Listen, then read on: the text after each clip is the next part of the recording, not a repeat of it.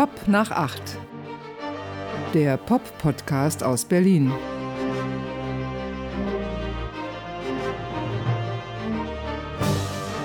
Ja, hallo.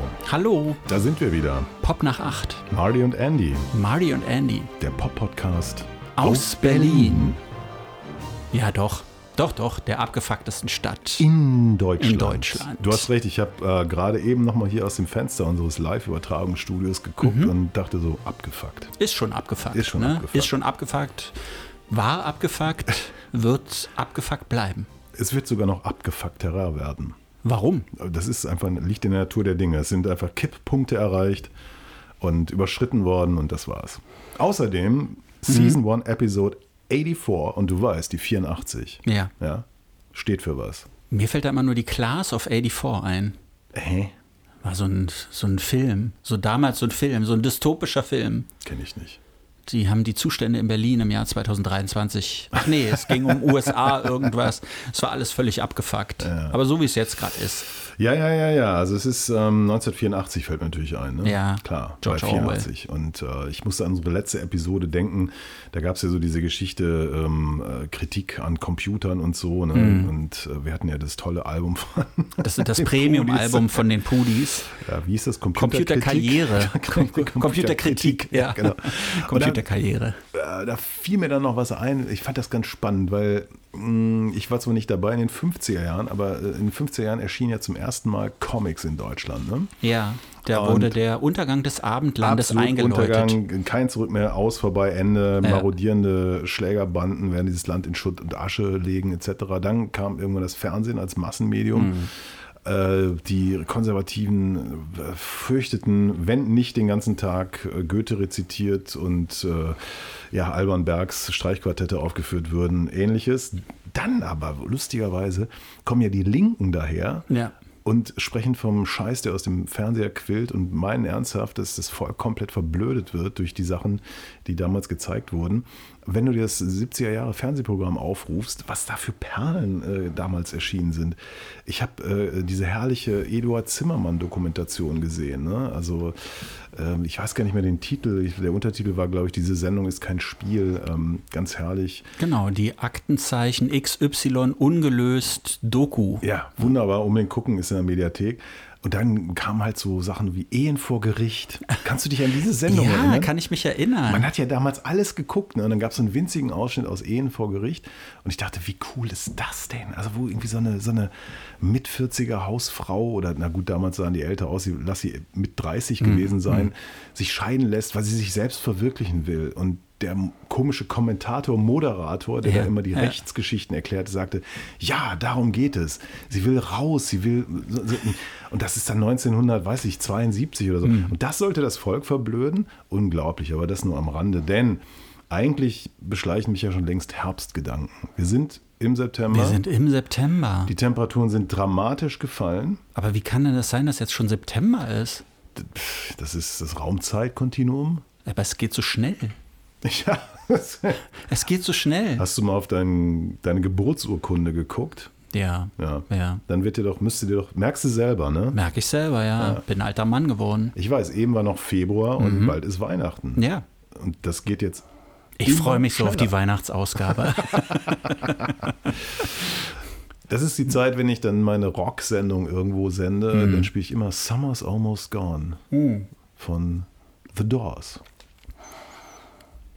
Eins meiner Lieblingslieder ist ja Autumn Leaves. Ach Das ist ja auch so ein Herbstlied. Ne? Ich dachte, die du steigst Blätter jetzt, fallen. Ich dachte, du steigst jetzt auf The Doors ein, weil Ich habe zu den Doors eigentlich nicht viel zu Nee? sagen. Nee. Also, das ist ja eine meiner absoluten Lieblingsbands. Ja, Für die mich, ist total für super. mich die größte US-amerikanische. Rockband der bisherigen Popgeschichte.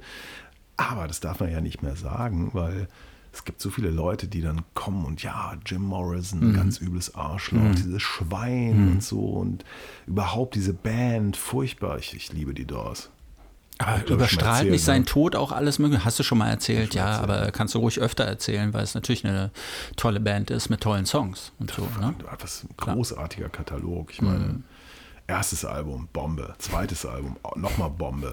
Äh, drittes Album, Waiting for the Sun, herrlich. Dann äh, Soft Parade, Scheißplatte, richtig, also wie, also eine total verkackte Platte. Morrison äh, Hotel, was für ein Comeback, das Live-Doppelalbum.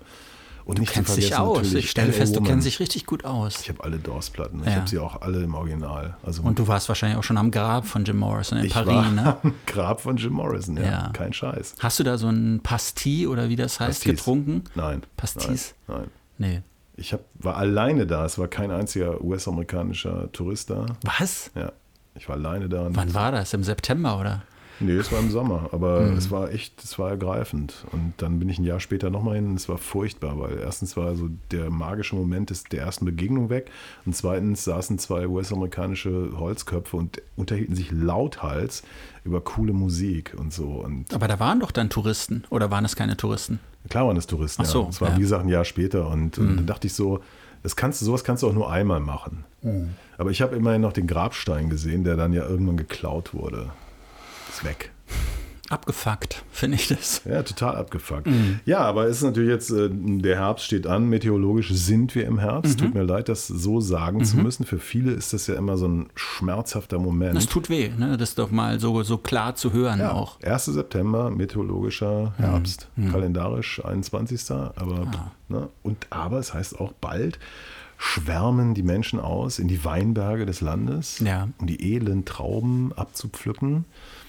Und dann kommt halt sowas raus. Vom Winzerhof Balz, ein grauer Burgunder, trocken. Ich finde ihn gut. Nach wie vor Lars, ne? Hat, Ja. ihn, hat ihn gespendet. Er sagte, ich trinke keinen Wein. Ich wünsche dir und Andy viel Spaß damit.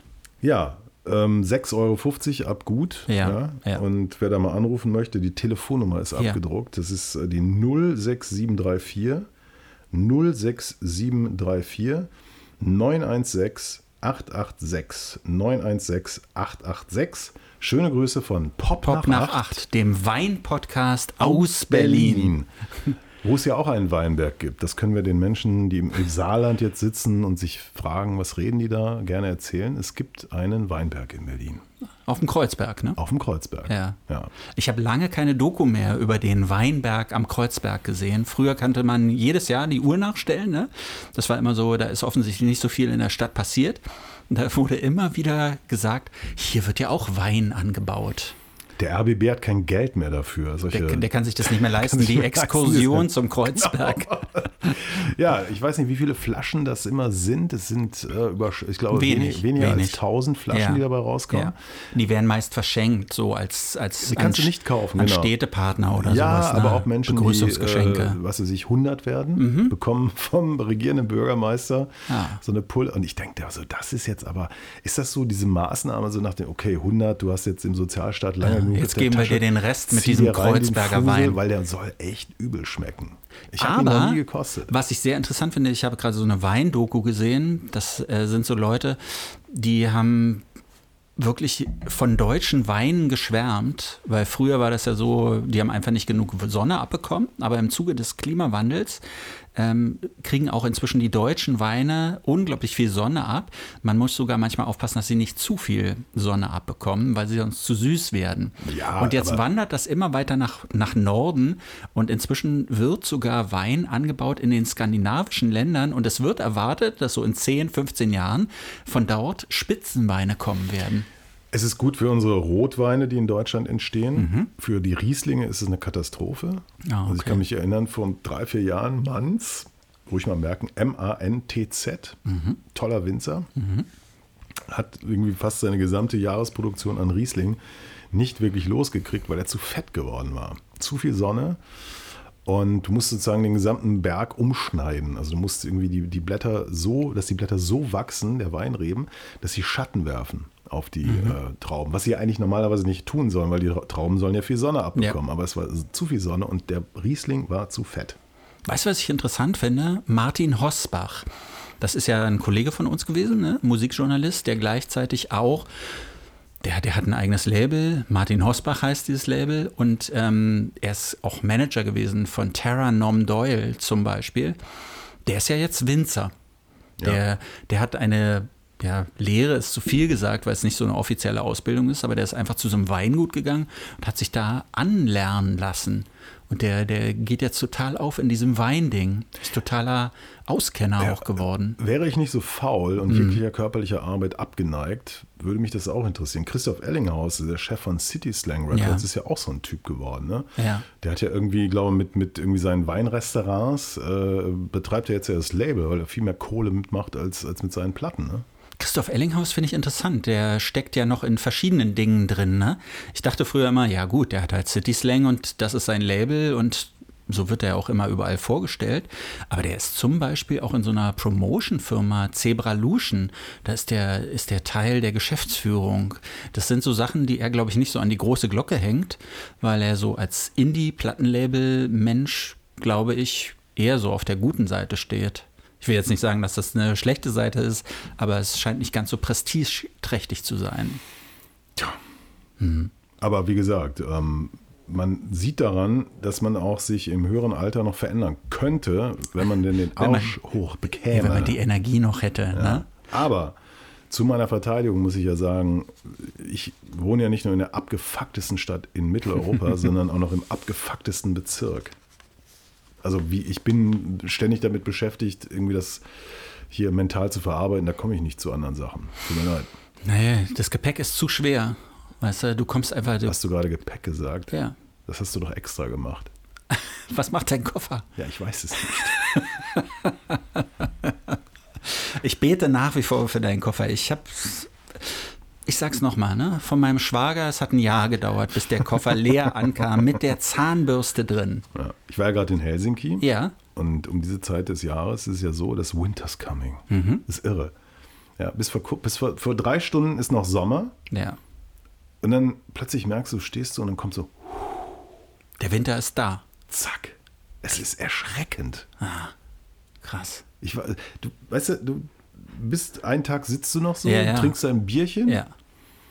Und am nächsten Tag sitzt du so und hast gar keine Lust mehr auf dein Bierchen, weil es eigentlich schon wieder draußen zu kalt ist. Aber du hast ja in Helsinki sowieso keine Lust auf dein Bierchen, weil es einen Zehner kostet.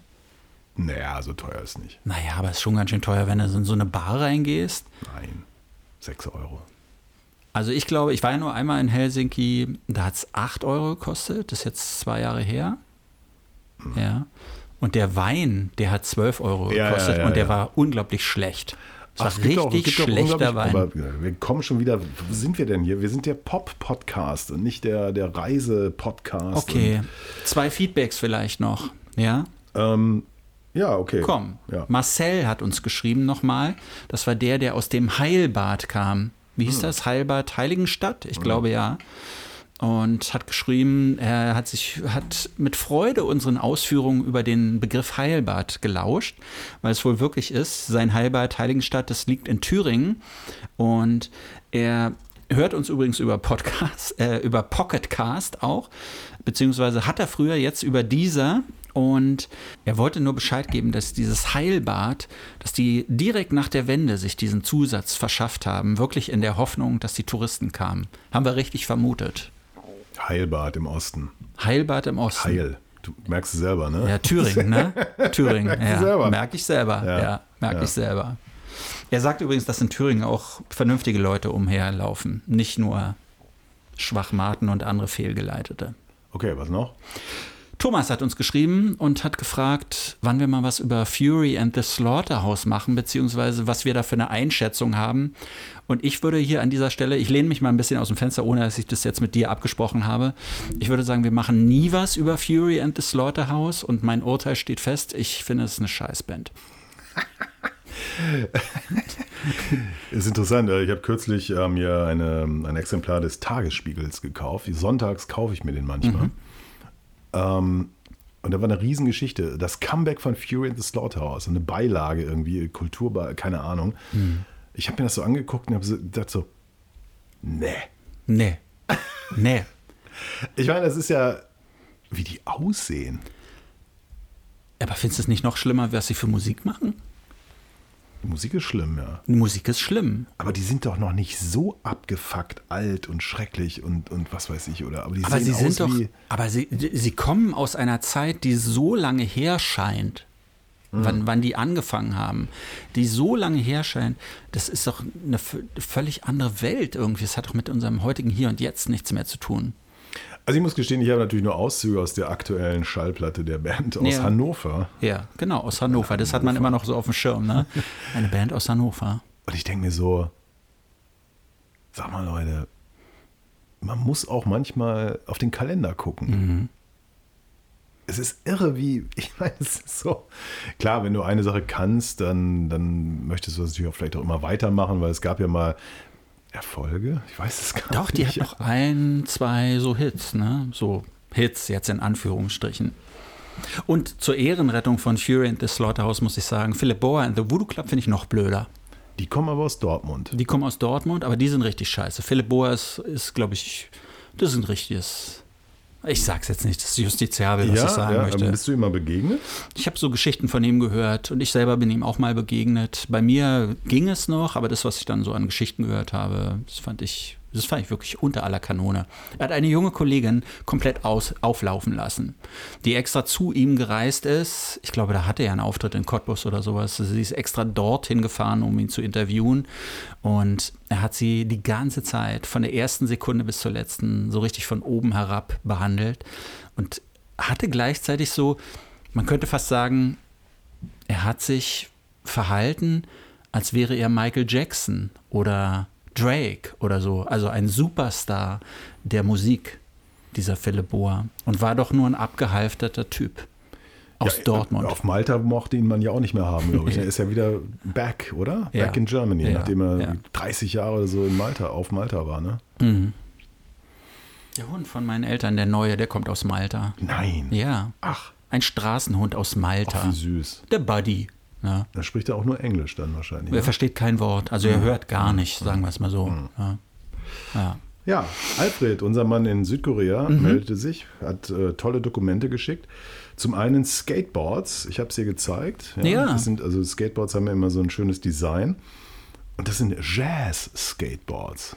Da sind Jazzmusiker auf der Unterseite der Skateboards. War, nee, auf der, glaube ich, sogar der Oberseite. Nee, die ne? Oberseite, da kommt ja das Grip-Tape Ach so, okay, ne? ja, dann sind Das- die Rollen noch nicht drin. Genau. Ah ja, das sind ja auch die kleinen, ja, jetzt sehe ich die kleinen Ja. Löcherchen für die Rollen. Also, ich muss sagen, ich freue mich immer mehr auf unseren Field Trip nächstes Jahr. Nächstes Jahr nach South Korea. Was ist das für ein Land, das, das solche Skateboards herstellt? Ich will mal sagen, links meine ich Paul Chambers, den Bassisten, zu erkennen, der mit äh, Miles Davis, John Coltrane und so gespielt. Leider viel zu früh gestorben, das Heroin war schlecht. Kann mal Passiert, passieren. ja. Dann haben wir Bill Evans, den Großpianisten. Auch da war das Heroin schlecht. Ja. Aber er hat ein bisschen länger gelebt als Paul Chambers. Ich habe tolle Bill Evans-Platten. Ah. ja, natürlich. In der Mitte dann Miles Davis. Mhm. Und das Krasse ist, die, wenn die zusammengelegt sind, diese Skateboards, ergibt es wie so ein Bild. ne? Also es geht so ineinander über. Also der, der linke Arm von Miles Davis reicht hinein in das Bild von John Coltrane. Ah, okay. Hm. Und ganz rechts, ich bin mir nicht sicher, wer das sein könnte. Es dürfte sich um Kenny Clark handeln, Mhm. den Drummer. Es könnte aber auch Danny Richmond sein. Ich, ich tippe eher auf äh, Kenny Clark so von, von der Jazz-historischen Be Be Bedeutung. Fantastisch. Ähm, dann, äh, Der einzige Schlagzeuger, der einzige Jazz-Schlagzeuger, der für mich was gilt, ist Gene Krupper. ja, guter Mann. Ja. Ja. Ähm, Und dann, wo ist Chad Baker in der Reihe? ja, das Chaddy. Ist, da ist es vielleicht zu offensichtlich mit dem. Ja. Mit dem Ja. ja. mit so off Würde ich mir sofort holen, Skateboard mit. Und dann würde ich hier zu Aber dir hinkommen den und sagen, oben drauf, oder? Natürlich. Und dann würde ich dir den so zeigen und so, guck mal, was ich mir geholt habe hier. Chaddy. Ja, dann haben wir eine Fortsetzung der Klo-Geschichte. Ja. Äh, Da muss ich auch sagen, also ich kriegte von Beyoncés Klodeckel auf Reisen. Klodeckel kürzlich einen, einen, einen kleinen, äh, ich will nicht sagen Rüffel, das war eine Korrektur. Man spräche im äh, Koreanischen das J wie, wie also J aus, ne? Also Kim Jong-un oder Mhm. Ja, ja. Nam June Paik. Ja. Wenn man das nicht täte, wüssten die Koreaner nicht, wovon man spräche. Mhm. Also werde ich diesen Namen hier wahrscheinlich ziemlich falsch aussprechen, nämlich die ehemalige unsägliche Präsidentin Park Pak Vielleicht- Jung Heil. Park Geun-hye, Ja. hatte bei ihren Touren auch immer ihre eigenen Klodeckel dabei. Mhm. Tja, Okay, es ist kein Einzelfall Jetzt offensichtlich. staunst du. Jetzt staune ich.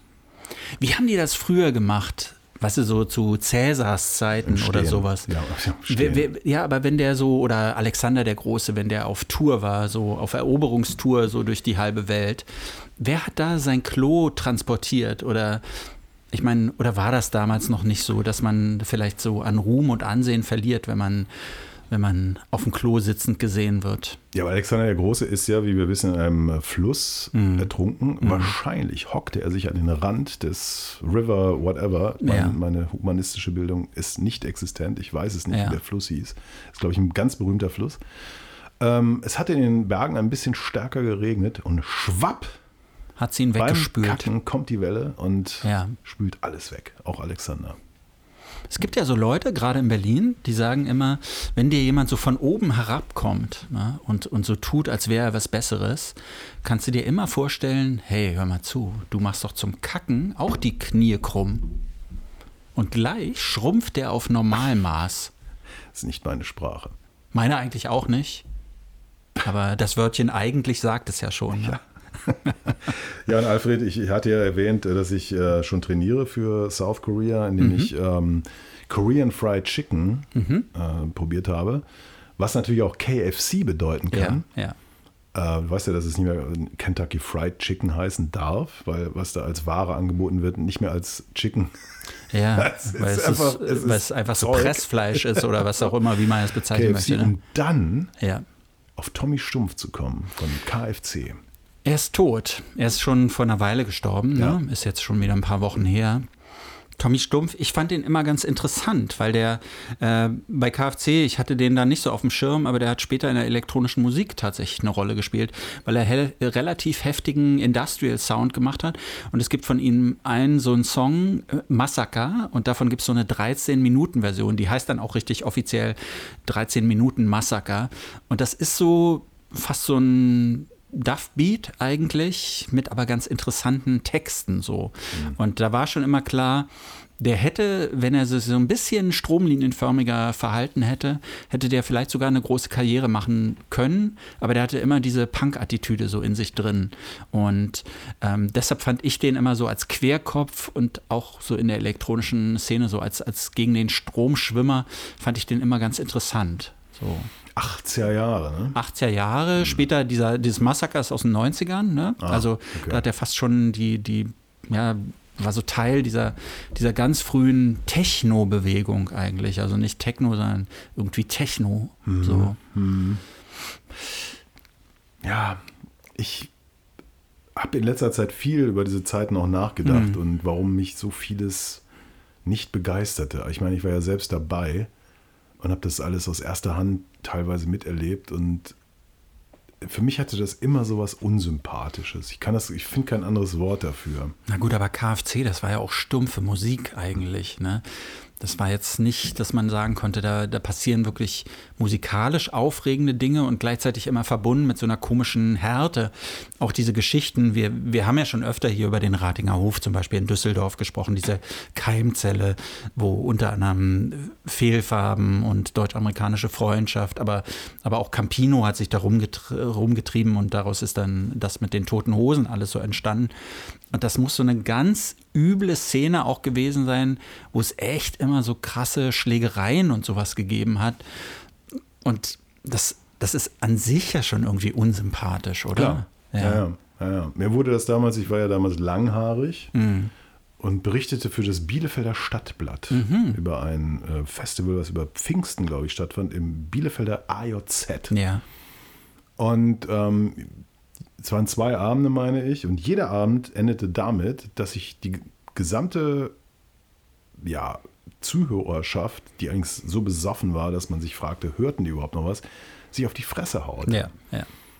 Ich hatte mich dann immer so in den hintersten Winkel verdrückt, weil ich A nicht damit mittun wollte und B einfach auch tierisch Schiss hatte ja.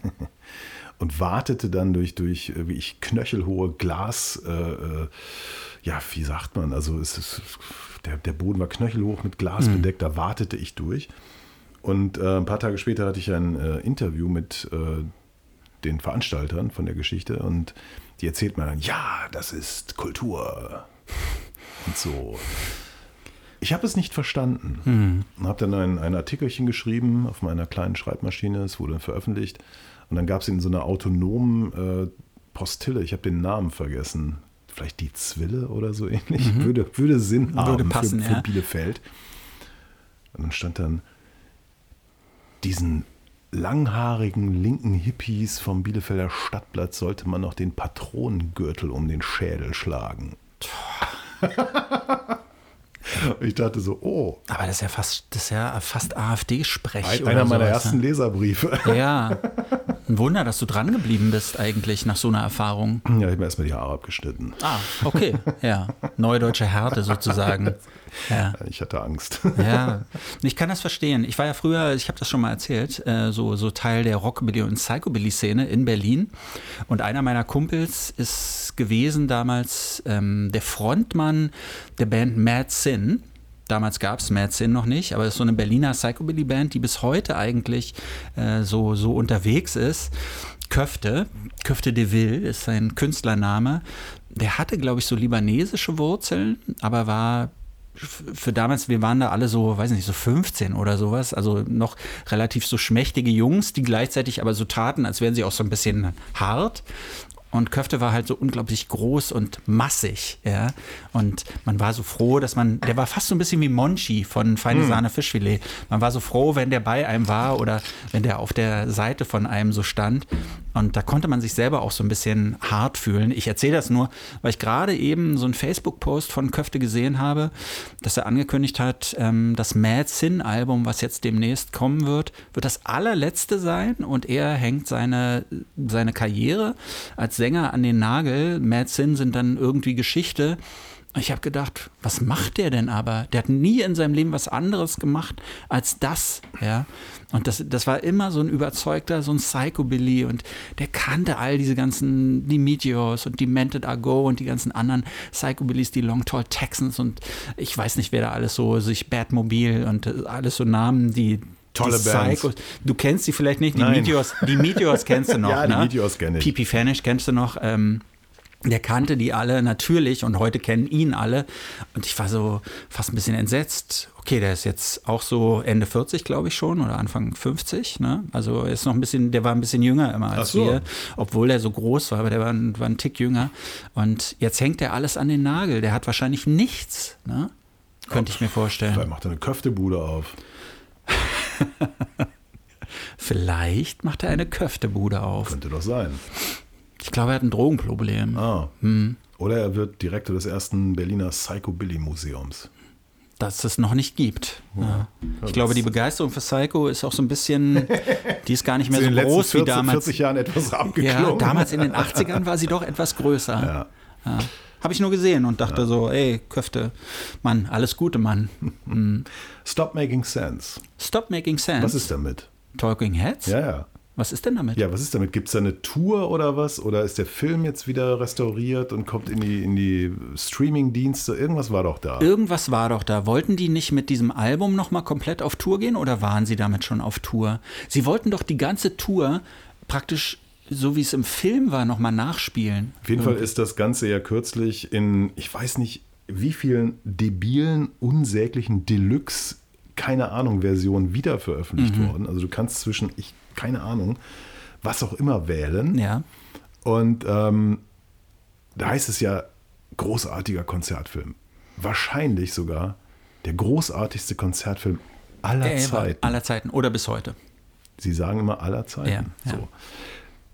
Ähm, ich kann mich erinnern, wie ich, als er rauskam, wie ich das gesehen habe, ich war fix und fertig. Das ist ja wirklich eine Welle von Energie, von genialen Ideen. Und das, ich meine, das waren Those Were the Days, äh, 80s, Ja, ne? ja. Tralala.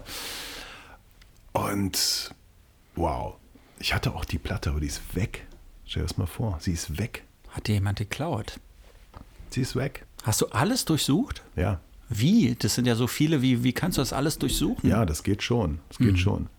Und ähm, das Lustige ist, der fantastische US-amerikanische Musikkritiker Phil Freeman, dessen Newsletter Burning Ambulance heißt, Mhm.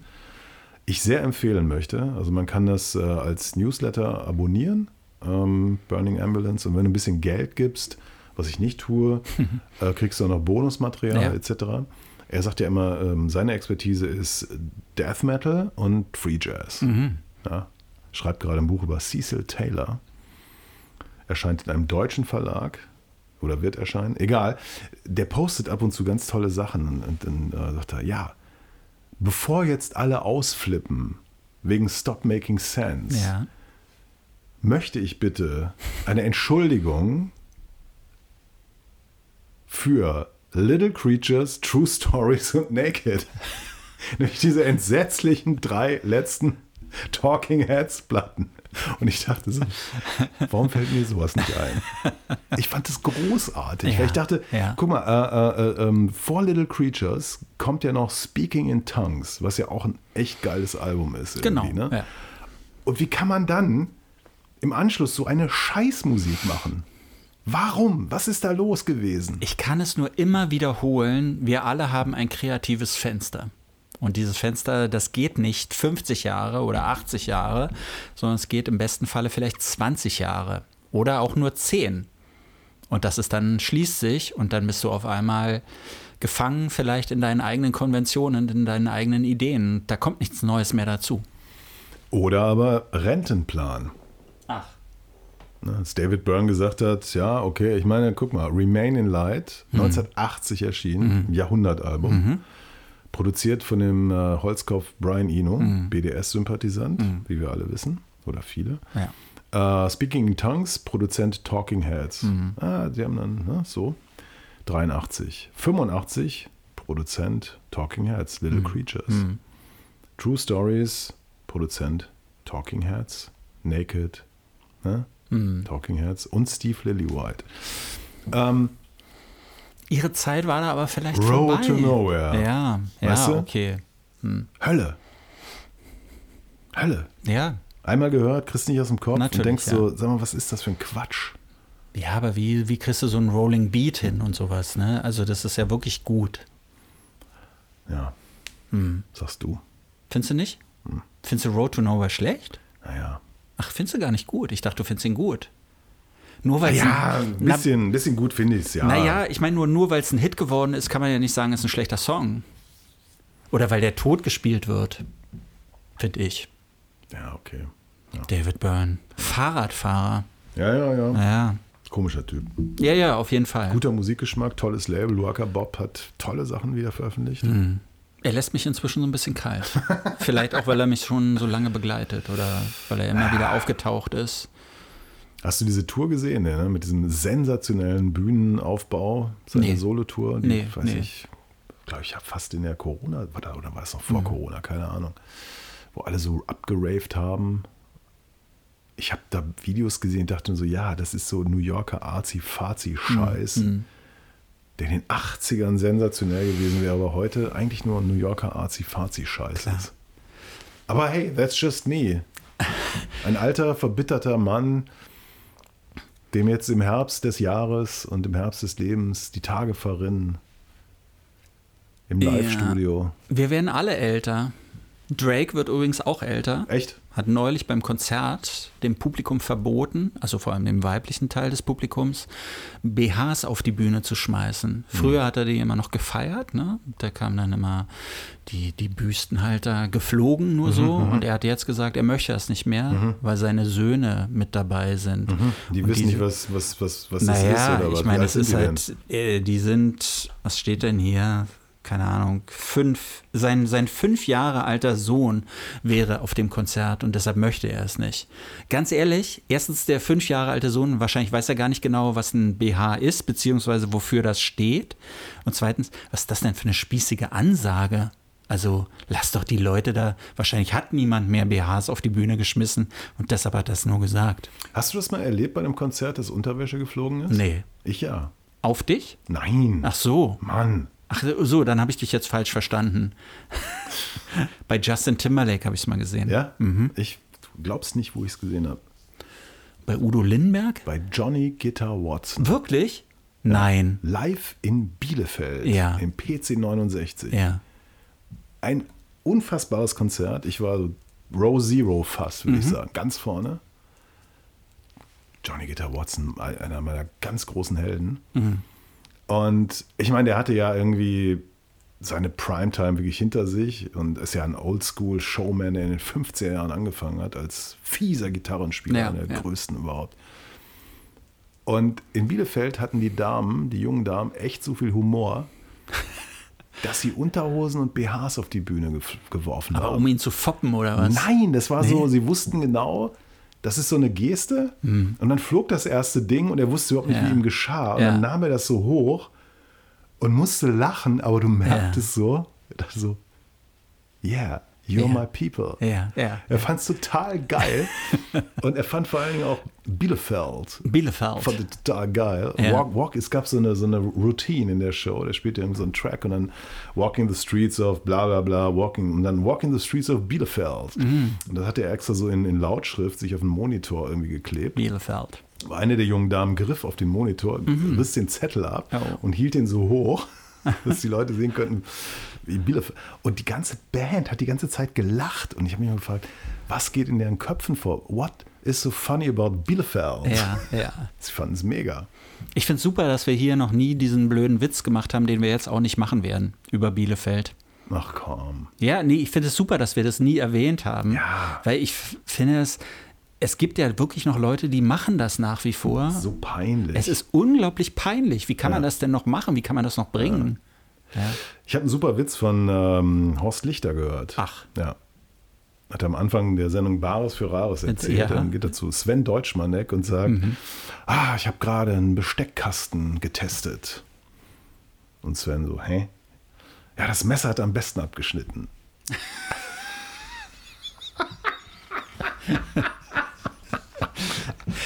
ich ich habe am Boden gelegen. Aber hat er ihn gut erzählt, ja? Ne? Ja, super erzählt, ja. Und am Ja. Ende der Sendung hat Sven auch einen Witz erzählt. Mhm. Und zwar, ich, er hätte jetzt ein neues Hobby. Ach ja, ja, äh, Töpfern. Ach, Töpfern, wirklich? Ja, aber er wäre aus dem Kurs geflogen. Wie, wieso? Da sagt er, ja, ich habe mich im Ton vergriffen.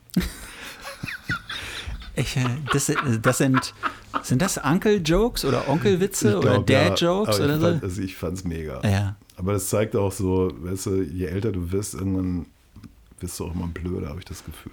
Ja, andererseits, weißt du, mal kurz über einen Witz lachen und dann hast du ihn abgehakt und dann, über, dann merkst du ihn dir aber, um ihm bei Pop nach 8, dem Witze-Podcast aus Berlin, zum Besten zu geben. Manchmal ist es ja auch situationsbedingt. Als ich unlängst in Südfrankreich weilte, Mhm. Ja. in der Provence, Ja.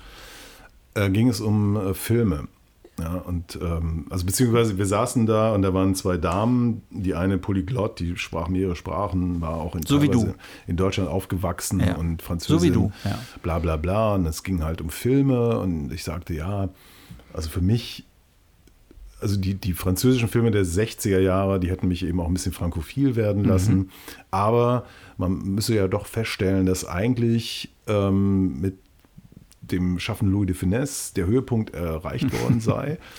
Und äh, ich meine, so Filme wie Der Gendarme von Saint-Tropez, Ja, das müsste man erstmal, also Ja. Dialoge so schnell wie irgendwas, tolle Autos, tolle Ja. Landschaften.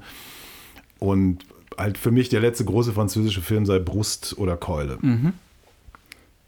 Kam der vor Fisch oder Fleisch? Nee. Meine Freundin hat einen Lachkrampf bekommen. Mhm. Die ist vom Stuhl gefallen. Sie, sie konnte nicht mehr. Und ich habe überhaupt nicht verstanden, was. Ja. Und ich glaube, die Fallhöhe war die, dass ich quasi von Jean-Luc Godard zu Louis de Funès in zwei Sätzen gekommen war, zu sagen, Brust oder Keule ist für Ja. mich der letzte große Ja. französische Film, der jemals produziert wurde. Aber hey, that's just me. Ach, Louis de Funès, legendär, ganz ehrlich. natürlich. Und Louis de Funès auf der Jagd Obwohl nach Phantomas. Brust oder Keule war gar kein so guter Film mehr. Ich habe mich da eigentlich Ja, getäuscht. ganz ehrlich, ich weiß gar nicht mehr, welche welche sind. Ich weiß nur, dass Saint-Tropez, allein wegen dieses Songs, äh, Songs, ne? Duli, duli, duli, duli, Saint-Tropez. Duli, duli, duli, duli, Saint-Tropez. Ich weiß nicht, unsere Generation und noch ein paar Generationen danach sind ja davon geprägt, ne? Diese Filme wurden ja immer und immer wiederholt. Und das vergisst man ja nicht. Ja. Und allein diese Stimmung, auch wenn die wahrscheinlich mit der Wirklichkeit damals gar nichts zu tun hatte, das ist ja nach wie vor legendär bis heute. Klar. Ne? Ach ja, Hm. so war das. Ja, ja. Ach.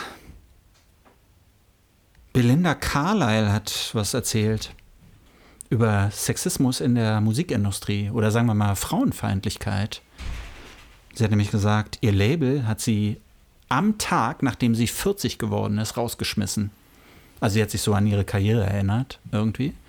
Weil sie, weil sie zu alt ist oder was? Genau. Das ist die Botschaft. Ich, 40 war sozusagen die, die, die Grenze und an dem Tag, an dem sie diese Grenze überschritten hatte und vielleicht als nicht mehr, es gibt auch immer dieses Wort, ne, Fuckability, wo sie vielleicht nicht mehr so offiziell so als so angesehen wurde, wurde sie rausgeschmissen von ihrem Label. So habe ich das verstanden.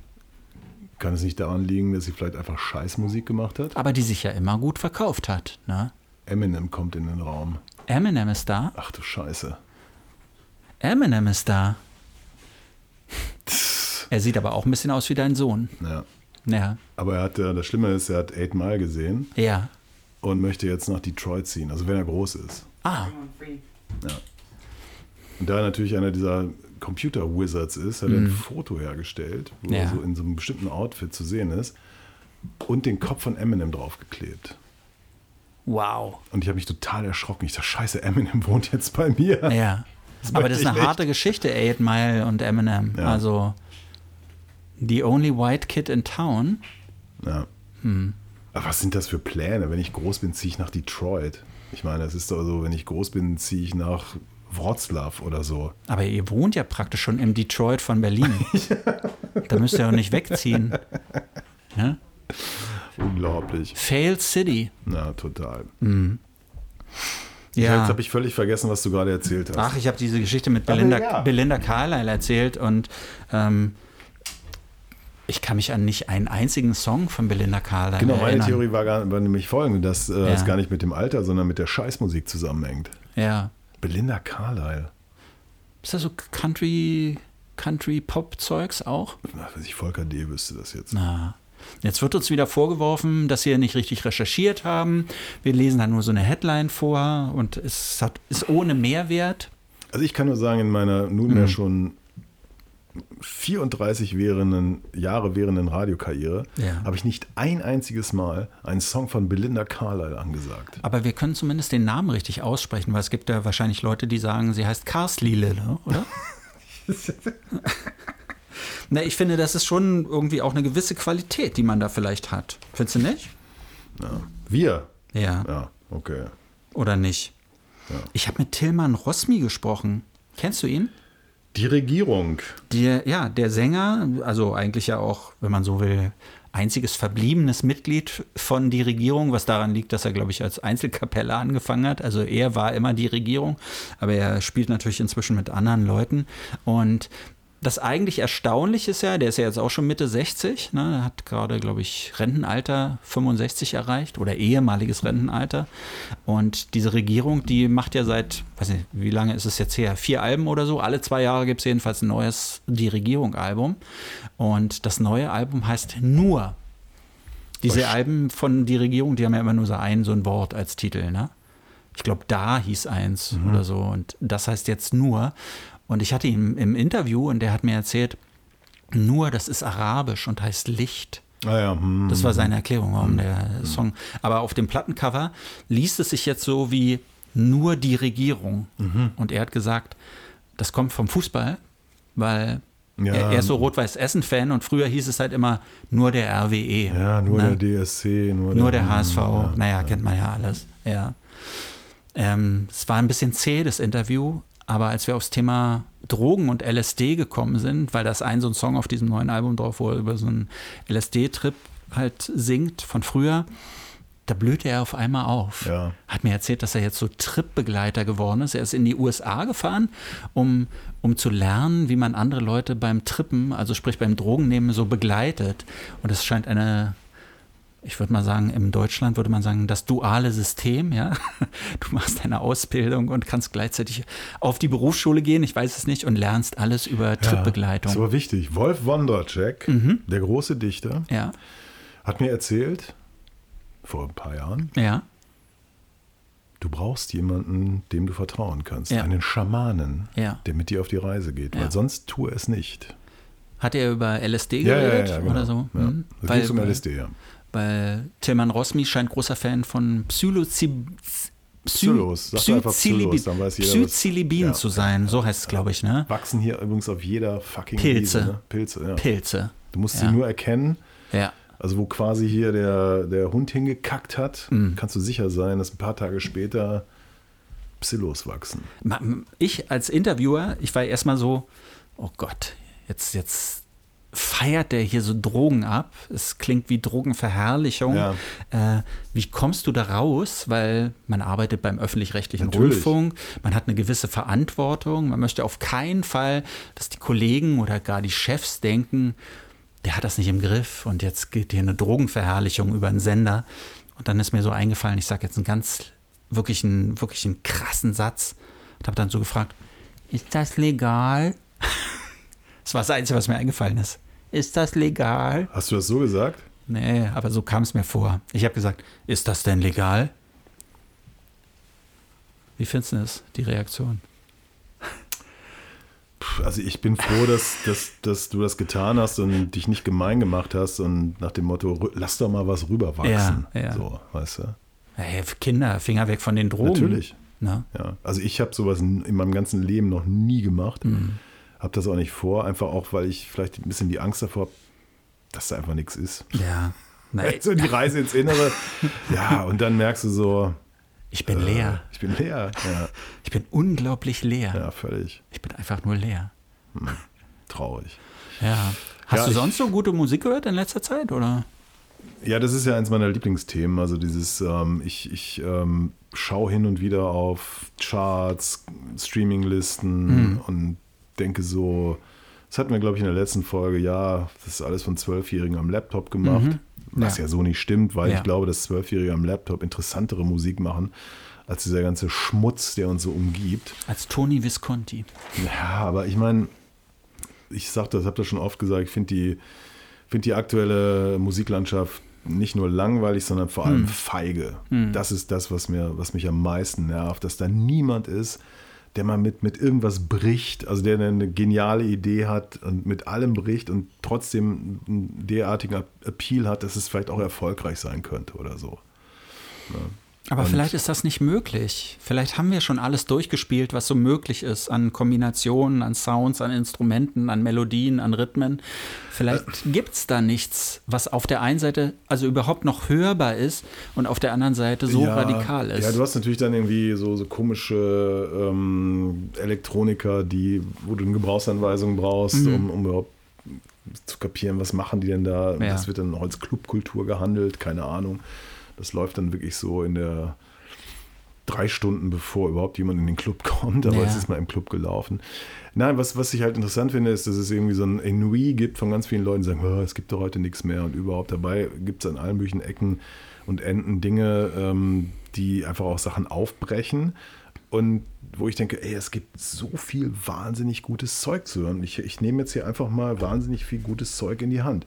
Ich habe hier eine, eine Platte von ähm, äh, äh, Bex Birch, heißt sie, ja. BEX geschrieben. Das ist eine Engländerin, die ziemlich viel unterwegs war, unter anderem drei Jahre in Ghana äh, Perkussionssachen studiert hat. Ich habe sie gesehen mit Lucas Argentire beim letzten X-Jazz Festival und ähm, kannte sie überhaupt nicht. Also äh, Frau, die da irgendwie auf Sachen rumklöppelt, aber auch Elektronik mit reinbringt und die hat von International Anthem Records in Chicago irgendwie so das Angebot bekommen, hast du nicht mal Lust, was mit uns zu machen? Und herausgekommen äh, ist There is Only Love and Fear, heißt die Platte, wo sie mit einigen der Chicagoer Typen auch zusammenarbeitet. Und das ist grandios tolle Musik, die äh, mit Field Recordings arbeitet. Ich habe das gehört, Fenster auf, du hörst das und was von draußen kommt, passt super zu dem, was die hier macht. Ist aber keine Ambient-Musik, sondern es hat schon auch klare Strukturen, das Okay. hat Anfang und Ende und überhaupt, aber ist so offen. Äh, Und außerdem ist es eine, eine super sympathische Musikerin, was ich auch toll finde. Mir reicht es ja schon, wenn ein Album irgendwie ganz schön ist. Ne? Ich Ja, schön ist das in dem Sinne nicht, aber es ist, es, es macht was mit dir. Ja. So. Dann ist jetzt wieder veröffentlicht worden äh, Pharaoh von Pharaoh Sanders, also dem großen Free Jazz Saxophonisten, eine Platte Mitte der 70er, also nachdem er bei Impulse Records rausgegangen ist, auf India Navigation im Original erschienen. Das ist jetzt die erste offizielle Wiederveröffentlichung. Vorher gab es nur Bootlegs. Und ich hatte diese Platte, ich habe sie aber, glaube ich, nie wirklich gehört. Äh, Harvest Time ist ein Stück, das geht 20 Minuten und du denkst so, Moment, das soll 1975 sein? Das hat mit Free Jazz gar nichts mehr zu tun. Es ist so eine, so eine, so eine Sound-Meditation, die sich so minimalistisch dahin bewegt, mit einer relativ großen Besetzung aber. Und denkst so, come on, das, das hätte von übermorgen sein können. Gibt es jetzt wieder. Ne? Denke ich so, Leute, bitte. Lass uns mal abwechselnd das machen. Okay, ähm, weil deshalb habe ich es gerade gesagt. Ähm, mir reicht es schon, wenn, wenn Musik einfach nur auch schön ist und vielleicht nicht irgendwas neu erfindet oder so. Und ich habe ein ganz schönes Album gerade gehört, Becca Mancari, Left-Handed heißt es. Und sie selber ist eine queere Künstlerin, die in Nashville lebt. Und es sind einfach nur gute Songs. Ähm, die Geschichte drumherum natürlich wieder, du denkst so, okay, habe ich gehört, mentale Probleme spielen unter Umständen eine Rolle. Sie hat Probleme mit Alkohol, in der Familie ein schwerer Krebsfall. Das ist nicht so wie bei uns in Deutschland, ne? wenn hier jemand Krebs hat, dann geht die Behandlung ihren Gang, sondern in den USA ist es ja wirklich immer existenziell. Da hat jemand in der Familie Krebs, alle anderen legen zusammen, um diese Behandlung überhaupt zu zahlen, beleihen ihre Häuser, verkaufen ihre Autos, nur um den anderen vielleicht am Leben zu erhalten. Und äh, das sind schwere Themen, aber in der Musik spiegelt sich das überhaupt nicht wieder. Es ist einfach eine, eine schöne, eine richtig schöne Platte, so eine Singer-Songwriter-Platte mit einer guten Stimme, die aber nicht aufdringlich oder stark ist, sondern die, die einfach so ein, so ein gewisses, ja, so ein bisschen zurückgenommen ist. Becca Mancari habe ich echt gern gehört. Ja, zwei Sachen haben mich total geflasht in letzter Zeit. Äh, wieder mal International Anthem aus Chicago. Das ist natürlich so die letzte Platte von Jamie Branch, ne, die ja leider gestorben ist vor etwas mehr als einem Jahr mit im Alter von 39 Jahren. Trompeterin, Komponistin. Fly or Die, Fly or Die, Fly or Die, World War heißt die Platte. Und wer mal Jamie Branch gehört hat, weiß, das ist eine Spielerin, die schon einiges dem Hörer abverlangt, aber immer auch den Groove hat. Ja, in seiner Besetzung Cello, Bass, Schlagzeug, Trompete, Electronics. So. Und auf dieser Platte, es ist, glaube ich, ihre einzige, die so in, unter Studiobedingungen wirklich entstanden ist, unter ihrem Namen, kommt das alles zusammen. Also das ist jetzt weniger so, so die Provokation, die sie auch gerne hatte, äh, sondern da ist eine, eine Tiefe, eine, eine Weite, eine Grooves, die großartig sind, aber auch komische Stimmung. Das hat mich echt ein bisschen geschockt, weil ich habe die schon vor längerer Zeit bekommen, die Files zu dieser Platte und das beginnt sehr seltsam, also mit so, so wirklich so Kirchenorgel-Sounds, also nicht so klassisch Kirchenorgel, aber dreuend und seltsam. Und das ist irgendwie ganz relativ kurz vor ihrem Tod aufgenommen worden. Und dann denkst du natürlich so, oh. Aber Jamie Branch war ja auch oder immer so, so ein ne? Mensch, Drogen und Mental Health, auf jeden Fall große Themen, ne? Sie war ja weg von dem harten Zeug und ich weiß ja bis heute nicht, woran sie dann wirklich gestorben ist. Gut, aber mit 39. Äh, Aber ich denke so, Hm. boah, ey, wenn du diese, ich konnte, ich habe, ich muss dir ehrlich sagen, ich habe die, die, die vor Monaten bekommen, die Files. Ich habe angefangen zu hören, dachte so, wie unglaublich toll ist das. Und ich konnte nicht weiterhören, weil ich Hm. dachte so, nee. Also es ist so bitter, dass sie gehen musste, weil, ja, und dann habe ich es aber letztens doch geschafft, die Platte ist jetzt ja auch gerade raus. Äh, eine der Platten des Jahres. Und auf der anderen, also wieder International Anthem, auf der anderen Seite eine Sache, die mich auch wieder komplett überfordert, ist eine Platte, die Damon Locks mit Rob Mazurik zusammen gemacht hat. Rob Mazurik wiederum ist jemand, der auch mit Branch gearbeitet hat und die kannten sich ja alle. Sie ist wieder auf seiner vorletzten Platte mitzuhören und so. New Future City Radio. Das ist eine etwas über 40 Minuten lange Collage, die so ein New Future City Radio sein soll. Ja, so Pirate Radio Station. Und es ist total überfordernd. Du kannst dir das eigentlich nicht anhören. Was mich dazu veranlasst hat, das in meiner Jazz-Nachtsendung vor ein paar Wochen in ganzer Länge zu spielen. Ich gesagt, okay Leute, jetzt übernimmt ihr mal eine andere Radiostation. Ähm, es ist überfordernd, es ist irrsinnig, es ist meisterlich gemacht. Ähm, und dann dachte ich so, die haben vor allem zum Launch der Platte, haben die weltweit Underground-Radiostationen zusammengeschaltet. Und zeitgleich wurde dieses Ding abgespielt. Also es war kurz bevor ich es Ja. Und jeweils in voller Länge dann? in voller oder? Länge. Ah. Und dann dachte ich so, was ist das denn für eine nostalgische, fast schon naive Idee, äh, dem Radio so eine Macht zuzusprechen, ähm, so eine revolutionäre, was kann man da so alles verbreiten und so Idee, weil let's face it, du kannst es dir ja auch einfach streamen. Natürlich, Problem, aber ne? ich meine, wir machen manchmal das Radio kleiner, als es ist. Ne? Es ist nicht, es ist natürlich nicht mehr das Medium, was es früher mal war. Und trotzdem ist es ja immer noch da. Und es ist keine Nische, in der wir uns da bewegen, sondern es ist ja immer noch ein tolles Medium. Und deshalb finde ich die Idee eigentlich super, das so zu machen. Ja, aber ich habe mich so gefragt, weißt du, ich habe mir das ausgedacht, ich mache das jetzt. Mhm. Ich weiß gar nicht, das lief dann zwischen zwei und drei Uhr morgens, Ja, glaube ich. ja. Habe ich das in die Welt geschoben und dachte so,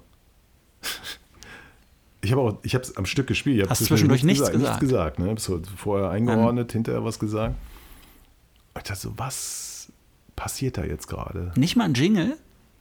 Nein. Nichts. Nein, also ich habe natürlich, die Sendung ging los und nee, dann ich meine noch- so zwischendurch. Es gibt Nein, ja so nichts. eine Nein, kurze. nein, nein, nein, nein. Nee, okay. Und hat das irgendeinen Sinn, was ich da Ja, tue? ja. Hat diese Platte irgendeinen Sinn? Und ich dachte nur so, wenn jetzt drei Typen, Frauen, wer auch immer da draußen sind, und denken, what the fuck? Was ist das für ein Zeug? So wie ich es als junger Mensch erlebt Mhm. habe, ne? als äh, im Westdeutschen Rundfunk von dem fantastischen Duo Goebbels Hart, das Stück Berlin Kudamm äh, 84, Mhm. keine Ahnung, lief. Was 82? Weiß es nicht, ich glaube 82. Und ich habe da, ich habe nichts verstanden und ich wusste nur, es gibt auch andere Dinge. Weißt du, was ich meine? Also ich dieses, weiß, was du meinst. dieses, genau. dass du, du, wir du alle, glaube ich, die Maul wir, gehauen ja, und, und denkst so, wie geil ist das denn? ja, ja, genau. Wir alle, glaube ich, die so eine gewisse Begeisterung fürs Radio haben, haben ja so einen Radioerweckungsmoment gehabt. Ne? Bei mir war das früher gar nicht die Musik, sondern bei mir waren das die Hörspiele. Aber ich will jetzt nicht hier Geschichten von vorm Krieg erzählen. Ich will noch ein Album, was mich in letzter Zeit so ein bisschen beschäftigt hat, nennen, bevor wir vielleicht. Wir haben ja auch noch den Klassiker Ja, der müssen Sendung. wir auch ne? noch machen, ja, ja. Müssen wir noch machen. Wir haben schon fast eine Stunde wieder miteinander geredet. Ei. Und uns wurde auch vorgeworfen, wir sollen nicht so journalistisch sein. Nein. Ne? Na gut, das war eine Stimme. Aber jedenfalls äh, Gregory Alan Isaacoff, Singer-Songwriter, Musiker aus den USA, hat ein neues Album. Appaloosa Bones heißt es. Und auch das ist einfach nur schöne Musik, die so ein bisschen folkig ist. Der, der guckt irgendwie, ich glaube, der wohnt in Colorado und der guckt so auf die Berge da, wo er wohnt, muss so außerhalb der Stadt sein. Der wohnt jetzt nicht in Denver oder sowas, sondern muss außerhalb der Stadt sein. Und in meiner Klischee-Vorstellung ist immer so, Musiker gucken auf die Berge und haben so eine Tiefenentspannung. Und das spiegelt sich da wieder. Es ist total so, so unglaublich US-amerikanische Amerikaner-Musik. Aber ich finde dieses Album irgendwie richtig, richtig gut, obwohl es überhaupt nicht meine Musik ist. Ja. Ja, ich meine, klar, weil du natürlich im Abfuck lebst. Ne? Und da ist alles. Genau, ist ein Sehnsuchtsort fast genau, für mich. Ja, Hm. ja. Appaloosa Bones. Appaloosa ist übrigens eine Pferderasse. Das sind Echt? diese komischen gefleckten Pferde, fast so wie so ein Palomino oder so. Musst du mal an Appaloosa Spritz denken. Apropos, wir müssen vielleicht gleich noch einen Appaloosa Spritz einen trinken. nehmen wir noch. Das wäre unser Drink. Wir müssen den erfinden, den Appaloosa Spritz. Hm. Ja, das ist unsere Aufgabe für nächstes Mal. Ich weiß schon, die Reste zusammenkippen und irgendwas mit Rot. Könnte sein. Und viel Eis, dann geht Ja, alles. Mit weil diese Eis Pferde haben so ganz viele verschiedene Farben. Das könnte sogar hinhauen. Okay, Albumklassiker, bevor jetzt alle eingeschlafen sind. Ja, lass uns Ähm, den nicht so lang machen, weil das Album selbst ist ja sehr lang. Oh, es ist viel zu lang, ja. Ist viel zu lang, ne? Spannende Geschichte. Äh, Janet Jackson Mhm. ist unser Thema heute und ähm, das Album ist Janet Period, muss man genauer sagen, weil nach dem Janet kommt ein Punkt, 1993 erschienen. Ähm, Also vielleicht erstmal, warum heißt es Janet Period? Weil sie eben nicht mehr auf diesen berühmten Nachnamen, sie ist ja die Schwester von Michael Jackson, so pochen wollte, sondern sagen wollte, hey, hier ist Janet, ja, ja, sie ist auch die Schwester losgelöst. von Jermaine Jackson. Genau. Und sie ist auch die Schwester von Latoya Jackson, ne? Also, und die anderen, die da alle sich rumtreiben. Aber sie wollte damit Schluss machen, so war zumindest die Verkaufsidee, ne? Ob, sie hat ja mit der Familie nie gebrochen in dem Sinne, aber sie wollte halt einfach sagen, hey, hier bin ich. Vorausgegangen diesem Album ist ein unglaublicher Wettstreit um die Rechte äh, beziehungsweise um den Vertrag mit Janet Jackson. Ihr alter Vertrag ist nämlich ausgelaufen und dann haben sich die ganzen Großlabel, Sony, BMG und was weiß ich, wie die alle hießen, haben damals äh, sich darum gebettelt, dieses Album oder sie unter Vertrag nehmen zu dürfen und Virgin hat letztlich den Zuschlag äh, bekommen und zwar, ich glaube, für waren es 50 Millionen Dollar? Damals eine unglaubliche Summe.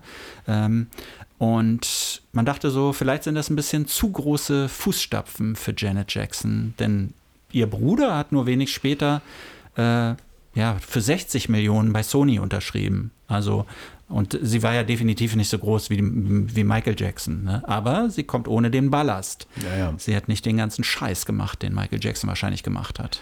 Was manche nicht wissen, Janet Jackson hat ja eine, eine wichtige Rolle in der Jazzentwicklung der 80er Jahre gespielt. Ach, du mit deinem Jazz, was kommt denn jetzt schon wieder? Das ist herrlich. Ähm, eine Geschichte, die mir der Kollege Tobias Rapp erzählte, mhm. der irgendwann ja, so Mitte der 80er etwa äh, auch äh, zum Jazz fand und so ganz stolz sich seine erste Billie Holiday-Platte und so kaufte. Und dann gab es ein ja. Interview mit Miles Davis. Mhm. Das muss 86 oder sowas gewesen sein. Und er wurde irgendwie gefragt, ja, Miles Davis und so, was ist denn jetzt so hier die Musik? Und er sagte, ja, das Einzige, was zählt, ist Janet Jackson, Ach. Control. Cool. Mhm. Control war für ihn so ein ganz, ganz wichtiges Album. Ja. Es hat quasi so seine letzte, seine Spätphase nochmal maßgeblich beeinflusst. Und der Kollege Rapp war damals als junger Mensch völlig enttäuscht, weil so, was, Miles Davis findet sowas gut und so und, und musste dann lernen, dass ja, solche Leute eben immer auch an die Zukunft denken und mhm. nicht, äh, also die, die spannenden Leute ja. und nicht irgendwie in der Vergangenheit verhaftet bleiben. Und ich finde halt Control und Janet Jacksons, vor allem Janet Jacksons Rhythm Nation 1814, ja. monströse Alben, was sie da veranstalten, das ist, das ist Totschlagsound vom Besten. Es kracht, donnert und rumst ohne Es ist Ende. so richtiger elektronischer Pop auch, ne? Genau. Produzentenmodus. Dann, dann gibt es diese vier Jahre Pause mhm. bis zu Janet Period. Ähm, und ich meine, selbst wenn diese Alben äh, Control und 1840 äh, nicht selbstbestimmt waren, ich finde ja. sie unfassbar gut. Mhm. Und hier, ja, da sind tolle, also ich meine, das ist, das ist so ein Album, das kennen, oder das, man kennt das, weil da sind so ein paar Monster-Hits drauf. Ne? Also vor allem kennt man es ja wegen des Covers, ne? wegen des Coverbildes. Weil es ist nämlich dieses ja. Bild, wo sie dasteht. Und gut, auf der normalen Ausgabe sieht man nur ihr Gesicht ne? ja. und auf der Deluxe Edition sieht man aber, sie steht mit freiem Oberkörper da und von hinten sind zwei Männerhände, die ihre Brüste umfassen. Das ist ihr Freund, damaliger ja. nee, Ehemann, Ehemann sogar. sogar ja. ja. der durfte das. Rolling aber Stone trotzdem. Cover genau, es war dann kam die Titelgeschichte vom Rolling Stone dazu und da war sie eben mit diesem mit diesem Bild zu sehen mit den Brüsten und das kennt eigentlich jeder, das ist ja ein ikonisches Bild. 93 erschienen, also ein epochales hm. Jahr, Massive Attack und ich weiß nicht, was da alles los war. Ja. Wirklich so, so the, the, the Heydays of, of Golden Age of Hip-Hop, bla bla bla. Ähm, ganz, ganz viele Sachen passieren gleichzeitig und dann kommt so ein Track wie That's the Way Love Goes. Ne? Genau, einer der großen Hits auf diesem Album. Und ähm, das ist für mich auch so das Einzige, was geblieben ist. Ein Stück, was heute auch noch funktioniert, weil ganz viel auf dieser Platte funktioniert für mich heute nicht mehr. Findest du nicht diesen anderen Hit auch noch gut? Dieses Again heißt der doch. Den kennt man doch auf jeden Fall auch noch. Den kenne ich jedenfalls. Ich wusste nicht, wie er heißt, aber als ich ihn ja. gehört habe, dachte ich, ja, den kenne ich auf jeden Fall auch ja. noch. Ne? Die Stücke sind viel zu lang. Dazwischen gibt es immer noch so kurze, so Halbminute, ja, ne? so, genau, wo, wo sie manchmal was sagt, aber es sind nicht so lustige Mini-Hörspiele, sondern es ist fast schon so ein bisschen esoterisch, wenn sie wie, wie so aus Gedichten rezitiert oder einfach nur so, so, so Soundfläche da ist. Ne? Ähm, und dann ja, unglaublich lang insgesamt. Ich weiß nicht, was sind das, 20, 30 Tracks oder sowas? Ja, es wenn man ja das alles einzeln zählt. Aber selbst die hm. einzelne Version, die, die ursprüngliche Version ist sehr, sehr lang. Stücke sind auch bis zu sieben Minuten oder so. Ja.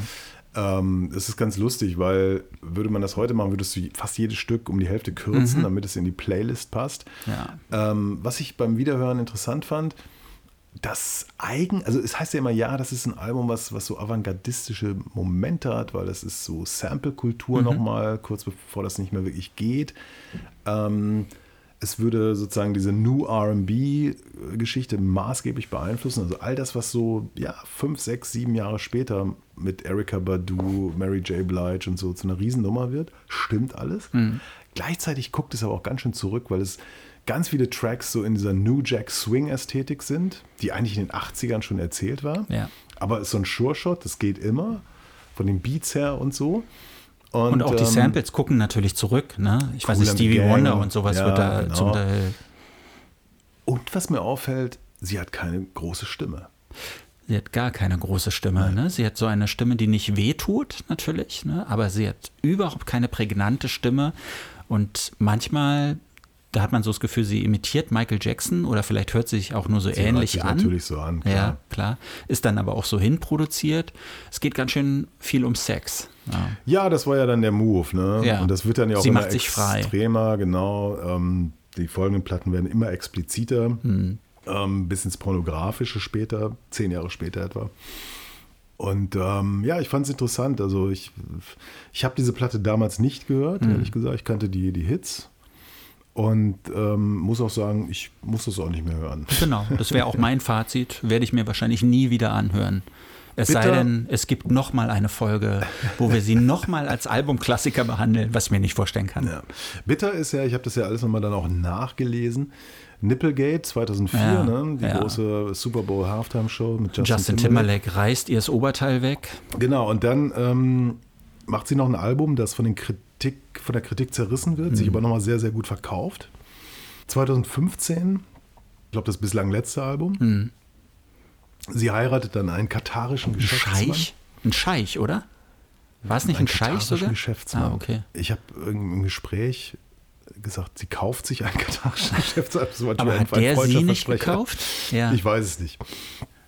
Na, auch wenn dieses Album sich, glaube ich, 14 Millionen Mal verkauft hat, ne, dieses Janet Period Album. Ähm, 20 Millionen, 20 Millionen. 20 Millionen ja, ja, sogar? ja, Okay, ja. aber dieser katarische Geschäftsmann, der ist, ähm, hat die alle der ist gekauft. sehr viel reicher als sie. Ja. Er hat alle Platten gekauft. ja. Ja, und dann kriegt sie 2017 ein Kind im Alter von 50. Mhm. Und das war's. Weg ist sie. Die hat Schauspielergeschichten noch gemacht vorher und so, aber seitdem ist sie Hausfrau und Mutter Ja. in keine Ahnung wo. Wahrscheinlich konvertiert, ne? Ach, das weiß ich nicht. Würde ich denken. Wie soll das sonst gehen? Ja. Hm. Ja, Rest in Peace, sag ich an dieser Stelle. Rest in Peace, sie wird fehlen. ja, du auch. Du aber auch, Andy. Tschüss. Das war's schon wieder mit Pop nach 8. Kommentare zur Sendung gerne per Mail an mail at popnach8.berlin oder direkt über die Webseite popnach8.berlin. Noch mehr Ausgaben von Pop nach 8 mit Andreas Müller und Martin Böttcher fast überall da, wo es Podcasts gibt. Please hang up and try again.